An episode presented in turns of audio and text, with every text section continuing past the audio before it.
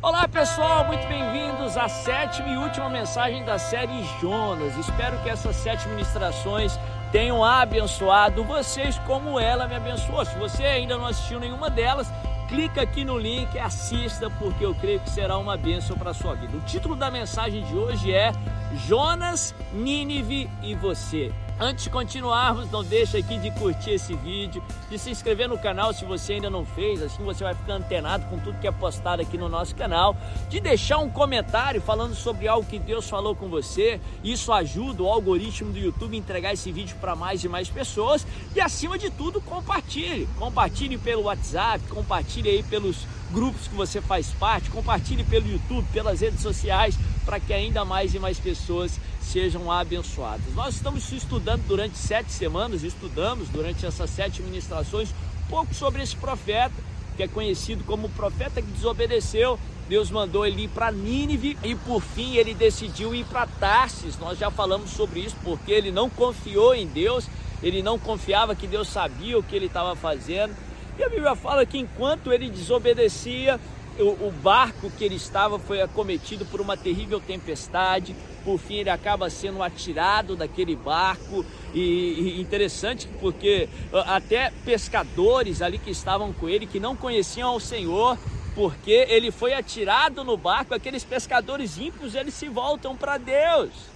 Até no meio da tempestade você pode viver o propósito pleno do Senhor na sua vida e você pode abençoar outras pessoas. Jonas ele é engolido por aquele peixe grande, ele se arrepende, ele ora.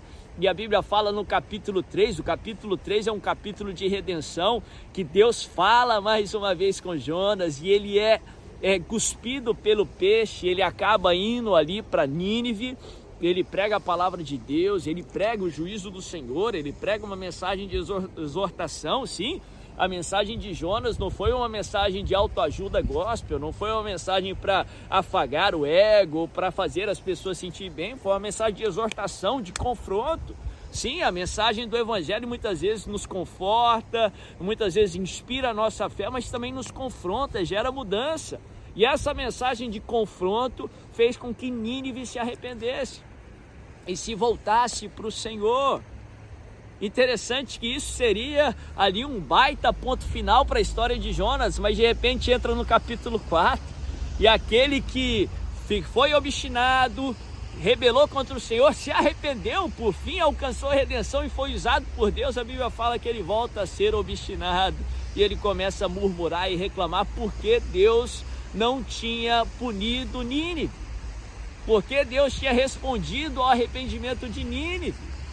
Ele queria que Deus destruísse Nínive, ele não queria que Deus perdoasse Nínive. E a Bíblia fala que Deus encontra ele no meio da frustração e dá mais uma lição a Jonas. Interessante que muitas vezes quando nós pregamos sobre Jonas ou lemos sobre a história dele, a tendência nossa é nos identificarmos é, com Jonas por um aspecto e pensarmos que Nínive é uma cidade ímpia, pagã, distante do Senhor e que é, precisa, por muitas vezes, da misericórdia de Deus, sim. Outras vezes é nos identificarmos com Nínive. Mas interessante que, que nessa história que todos aqui são uma figura minha e sua.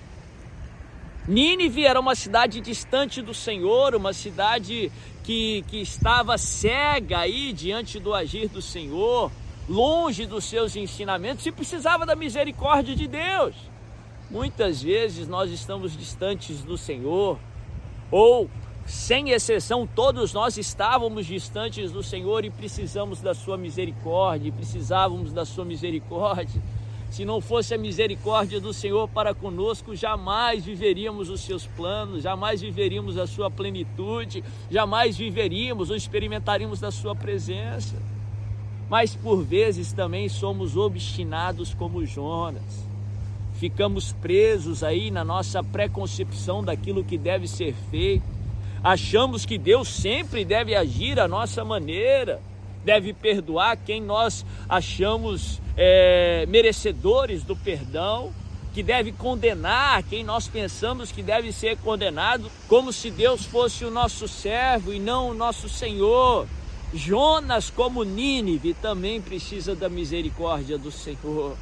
Muitas vezes nós estamos distantes do Senhor e precisamos da misericórdia como Nínive. Muitas vezes estamos perto do Senhor, mas estamos com o coração duro, o coração obstinado, estamos presos nas nossas religiosidades e ainda assim Todos nós precisamos da misericórdia do Senhor, tal como Jonas precisa da misericórdia e do amor de Deus, tal como Nínive precisa da misericórdia e do amor de Deus, eu e você dependemos da misericórdia e do amor de Deus. E o melhor da história é que tanto Jonas quanto Nínive foram alcançados por Deus. E o melhor da história é que Deus nos ama tanto, Deus te ama tanto que Ele quer te alcançar, Ele quer que você experimente da sua misericórdia, Ele quer que você viva o propósito que Ele tem para a sua vida. Se essa mensagem falou com você, não deixa de curtir esse vídeo, de se inscrever no canal se você ainda não fez, de deixar um comentário e, acima de tudo, de compartilhar